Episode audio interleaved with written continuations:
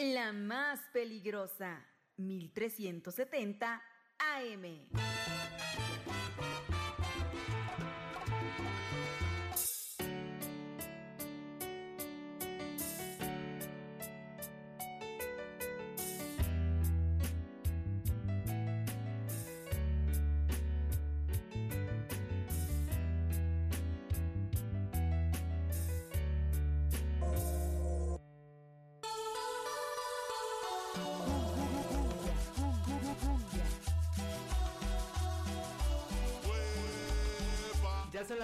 Con 7 minutos, las 12.7 a través de la más peligrosa en el 1370 de AM y www.peligrosa.mx. Señora linda, señora bonita, ya es el mediodía. Y usted sabe que en estos momentos llegan las rapiditas de la información, el resumen informativo más relevante de todo lo que acontece a nivel local, nacional e internacional. Lo traigo para usted ahora mismo. Recuerde que si no le da tiempo escucharlas en vivo, pues ya las puede escuchar a través de cualquier plataforma digital de música como Apple Music, Spotify, Amazon Music, la que a usted le guste, a cualquier hora del día, en cualquier momento que de repente está usted ahí en la casa, que ya llegó, que vamos a descansar, a sentarse un ratito, pues póngale las rapiditas de la información para que esté usted enterada de todo lo que acontece a nivel local, nacional e internacional. Así que sin más preámbulo, pues vámonos al resumen informativo en las rapiditas de la información.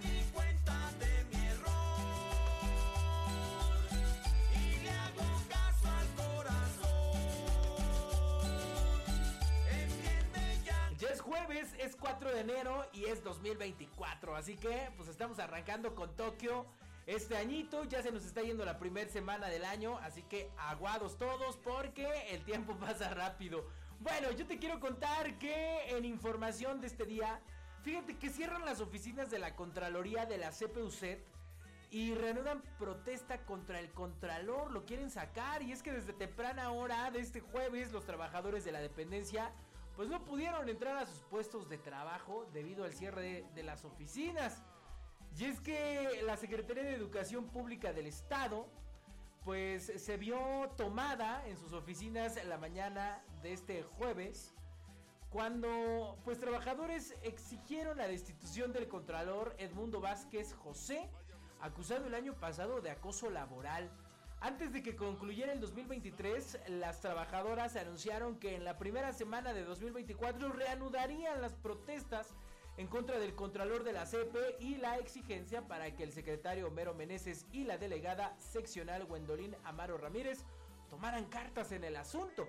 Desde temprana hora, trabajadores de la dependencia no pudieron entrar a sus puestos de trabajo y algunos se han solidarizado con la exigencia para lograr la remoción de Edmundo Vázquez acusado de hostigamiento y acoso laboral. Así que bueno, este jueves arrancó con la toma de las oficinas, más bien el cierre de las oficinas, los trabajadores pues sí llegaron, pero como están cerradas, como los que están protestando las cerraron, pues obviamente no hay actividad ahí en las oficinas de la CPUC hasta que se les haga caso. Y lo que ellos quieren, la petición de ellos es que se corra al contralor de esta dependencia, de esta secretaría, que es Edmundo Vázquez José, acusado ya desde el año pasado por acoso laboral. Bueno, ya iremos dándole seguimiento a esta información, a ver qué es lo que se va dando y también cuál es la respuesta del secretario de Educación Pública en Tlaxcala, Homero Meneses, que si bien le pudo dar eh, capotazo el año pasado por el fin de año, pues ahora parece que las protestas se van a recrudecer. Así que, bueno, pues ya iremos viendo qué pasa con este tema y si despiden al contralor de la CPUC. A la línea del perreo. Para llamadas internacionales, marca el 569. Me está llamando un bellaco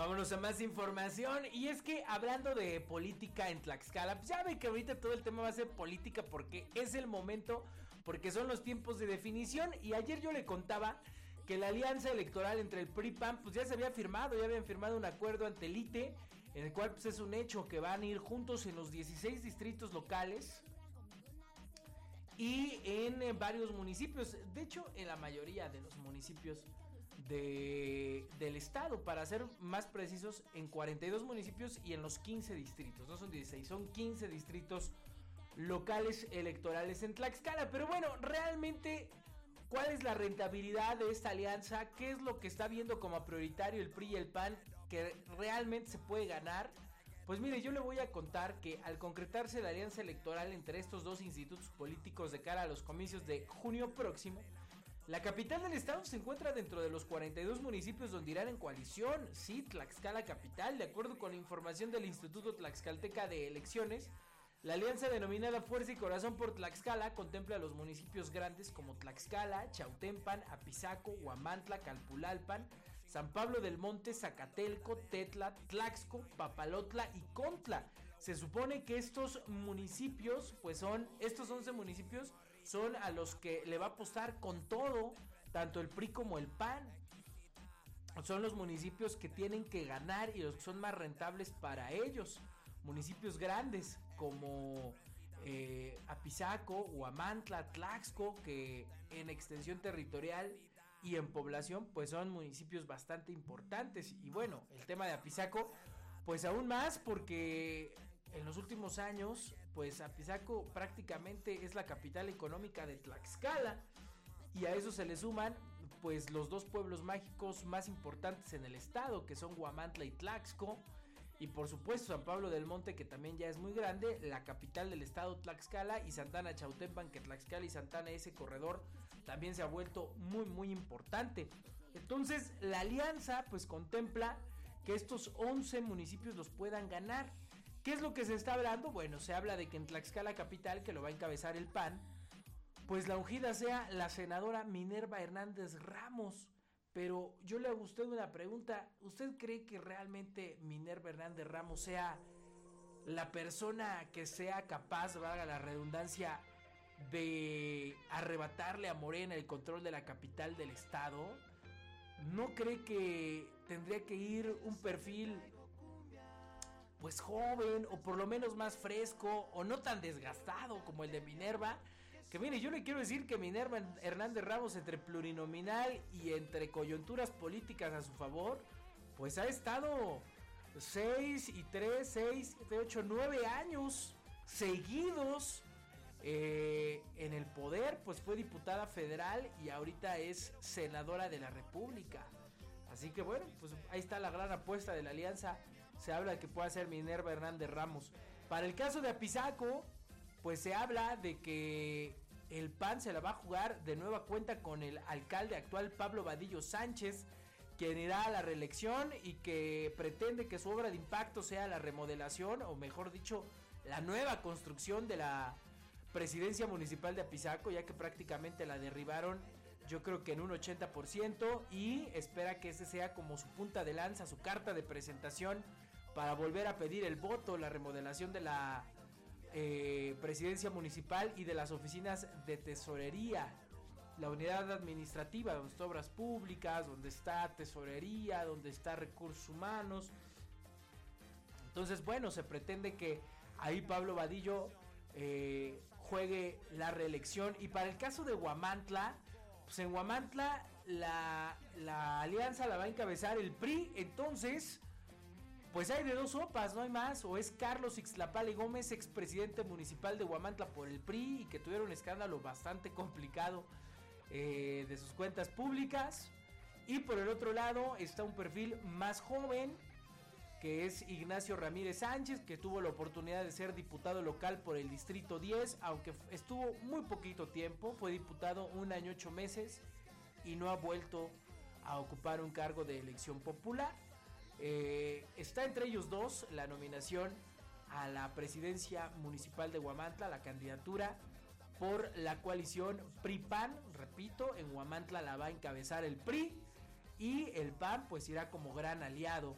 ¿Será suficiente eh, esto para lograr vencer a Morena y para vencer a Salvador Santos Cedillo, quien también jugará la reelección? Que por cierto, Salvador, bastante inteligente, está haciendo campaña o está haciendo ya pre-campaña, eh, respaldándose de sus funciones como alcalde. Ahora, ahora mismo ha comenzado una gira con los Reyes Magos en todas las comunidades de Huamantla, pues obviamente para estar cercano a la gente, para tener posicionamiento y cerró el año haciendo posadas igual en las comunidades donde él mismo va y entrega ahí regalitos y cosas. Entonces, la verdad es que se cierra, se cierra la elección en Huamantla. Hay tres competidores bastante fuertes, el candidato que salga de, Morena y no por el candidato, sino por el partido. La realidad es que Morena eh, comienza a tener arraigo entre la ciudadanía. El tema de la reelección de Salvador Santos Cedillo, quien pues el que esté ahora mismo al frente del ayuntamiento le da muchísimo poder para poder reelegirse, además de que no anda tan mal en las encuestas, la gente no lo percibe mal, como todo tiene un desgaste, pero si se habla de que puede ser reelecto, pues es porque no está mal posicionado. Y el tema de la alianza PRI-PAN, la cual pues, le digo, no hay de dos, o es Carlos Ixlapale Gómez o es Ignacio Ramírez Sánchez. Eh, bueno, creo que la alianza puede ser que funcione si sacan un buen candidato. Pero bueno, son las 12 con 18. Y en el caso de Tlaxco, pues ahí la realidad es que yo creo que es el municipio donde más posibilidades tiene la alianza de ganarlo.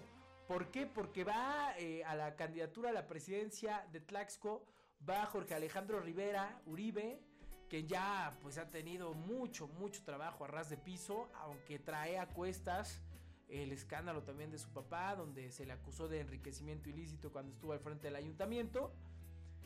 Y en la diputación local que la encabezará el PRI se habla de que va a ir Rosalinda Muñoz Sánchez, exdiputada federal y expresidenta municipal de Tlaxco. Entonces, si hacen una buena combinación y los dos se ayudan, puede ser que Tlaxco sea de la alianza. Así que, bueno, pues ahí está la información. En total, la alianza va en 42 municipios de los 60 en la entidad. Quedaron fuera algunos en conflicto, como el caso de Chicotzinco, por ejemplo. Y en el caso de los 15 distritos, no son 16, son 15 la coalición partidista signó convenio en la totalidad, es decir, en los 15 irán haciendo equipo.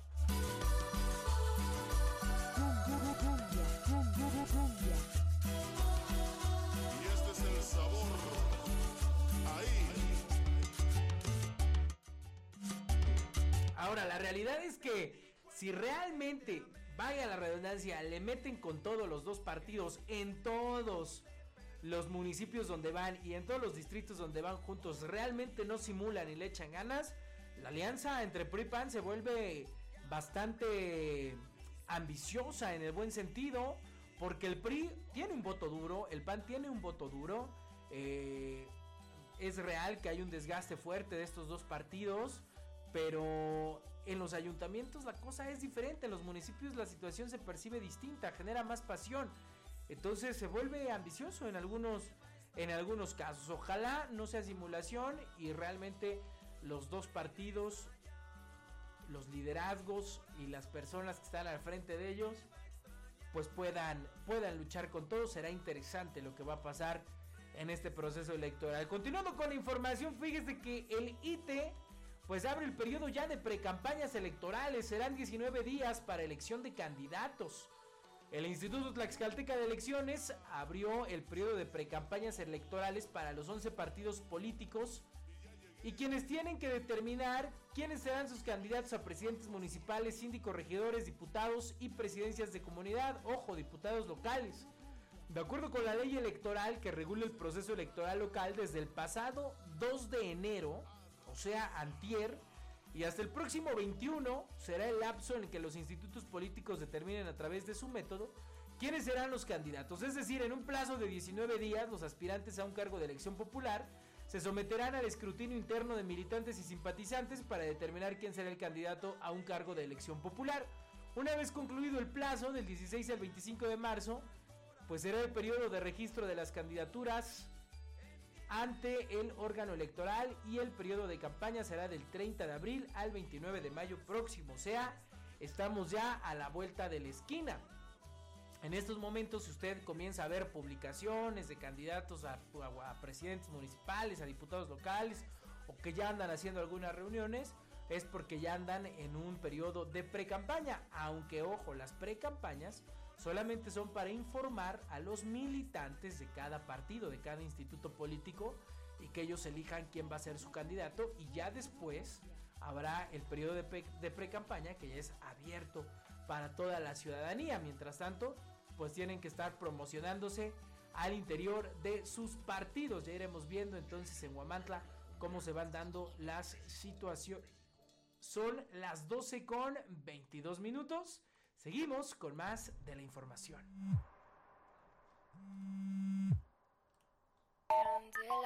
Estás llamando a la línea del perreo. Para llamadas internacionales, marca el 569. ¡Mua! Me está llamando un bellaco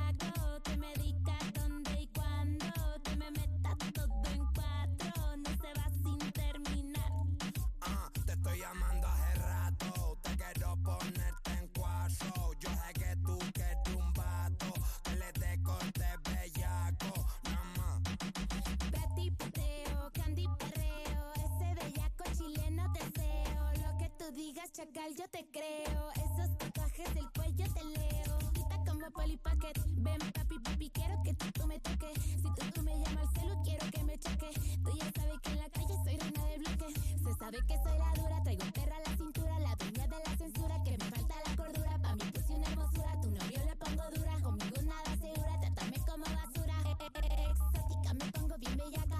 Vámonos a información de carácter nacional. Y es que ve que ayer le contaba que ya se había abierto pues todo un operativo, se había iniciado todo un operativo para rescatar a los 32 migrantes secuestrados en Tamaulipas. Pues mire, yo le cuento que ya fueron liberados, no rescatados, precisa Andrés Manuel López Obrador, el presidente de México, dijo que fueron liberadas 32 personas porque había una niña de un año. Ya están rindiendo su declaración ante el Ministerio Público Estatal. Es que el presidente Andrés Manuel López Obrador precisó que los 32 migrantes secuestrados desde el 30 de diciembre pasado en Tamaulipas fueron liberados por sus captores y no rescatados, como se había informado ayer. Esto dijo, entonces había mucho gobierno en la zona y decidieron dejarlos libres. Qué bueno. Celebró el titular del Ejecutivo, quien dijo que todos están sanos y salvos. En conferencia de prensa, el presidente de México dijo que los migrantes fueron privados de la libertad para después extorsionar a sus familiares que viven en Estados Unidos. El presidente López Obrador dijo que fueron liberadas 32 personas porque vio una niña de un año y ya están rindiendo su declaración ante el Ministerio Público eh, Estatal. Explicó que a los migrantes los tenían en un lugar y luego los llevaron a un estacionamiento en un centro comercial y se les rescató. El presidente López Obrador dijo que no tenía información sobre detenidos por este secuestro masivo, ni quiso revelar el nombre del cártel que pudo haber cometido estos delitos porque continúa la investigación. Terminar. ¿Cómo era?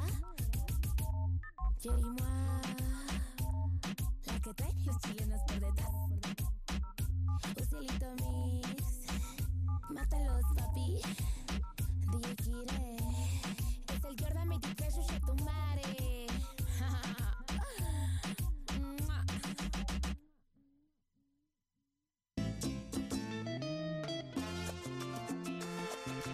Vámonos a más información y yo le cuento lo que está para, lo que está pasando en la Suprema Corte de Justicia de la Nación.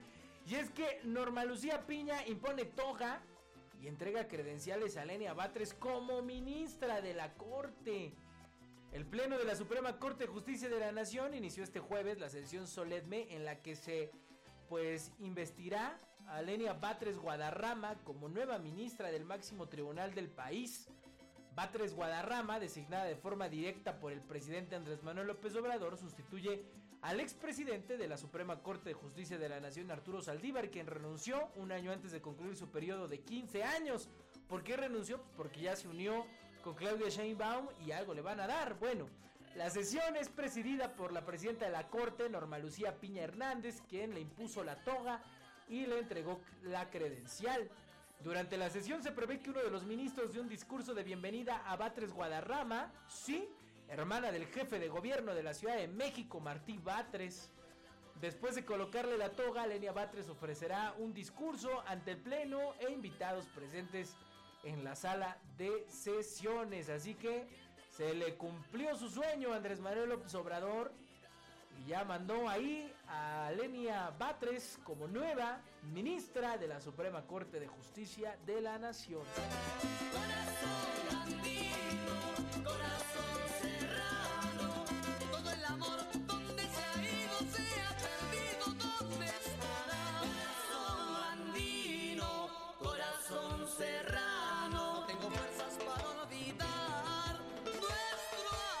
Con la última a nivel internacional. Mire, esto está bastante preocupante porque el Estado Islámico llama a atentar contra Europa y Estados Unidos para vengar a musulmanes de Gaza.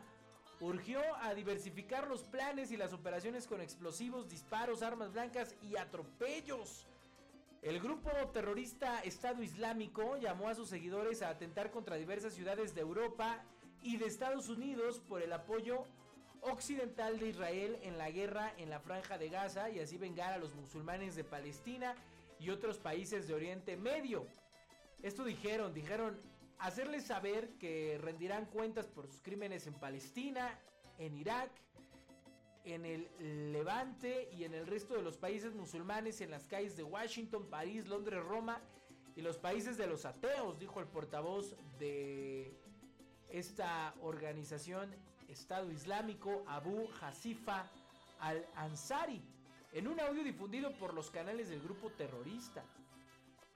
En una poco habitual alocución de más de media hora, el vocero aseguró que el conflicto debe centrarse ahora en los aliados de Israel en vez de en el Estado judío mismo, así como con los países árabes que mantienen relaciones con esa nación.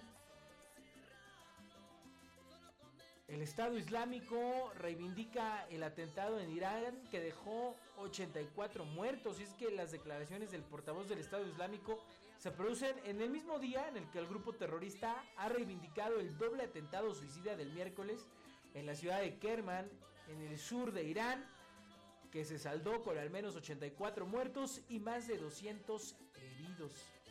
El grupo terrorista controló amplias zonas de Irak y Siria en 2014 hasta la derrota, eh, derrota territorial en 2017 y 2019 respectivamente, que minó en gran parte sus capacidades operativas sobre el terreno. Sin embargo, la organización sigue lanzando llamamientos para reclutar a miembros e incita a sus adeptos a atentar contra varios países de todo el planeta, eh, incluidos los de la mayoría musulmana, que han sido los más castigados por los ataques del Estado Islámico. Así que bueno, pues ahí está la información internacional. Estado Islámico llama a atentar contra Europa y Estados Unidos para vengar a musulmanes de Gaza. Complicado, ojalá que no pase a mayores ni tengamos que lamentar algo como lo de el 11 de septiembre. Cancelado, ojalá que no. Son las 12 con 30 minutos.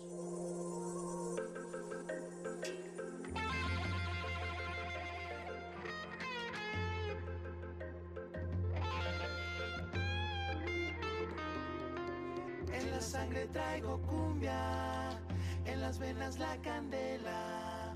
Quiero gritarte mi amor, que solo tú calmas mis penas.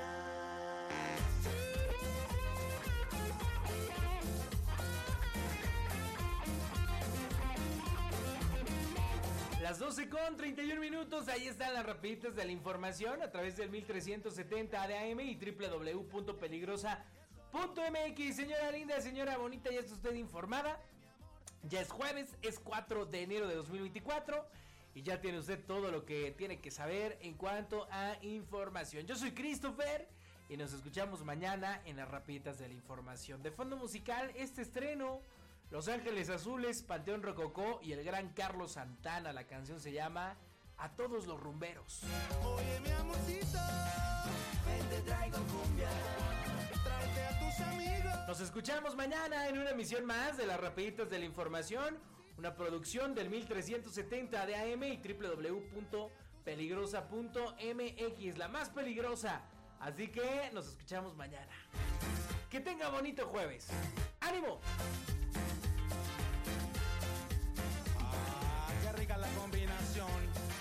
Los Ángeles Azules, sí señor. Carlos Santana, Panteón Rococó. Pero que suena la cumbia, bien sabrosa.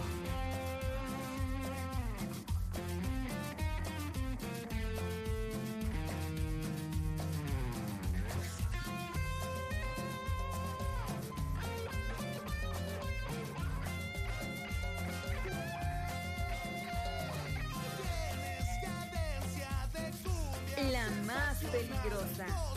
1370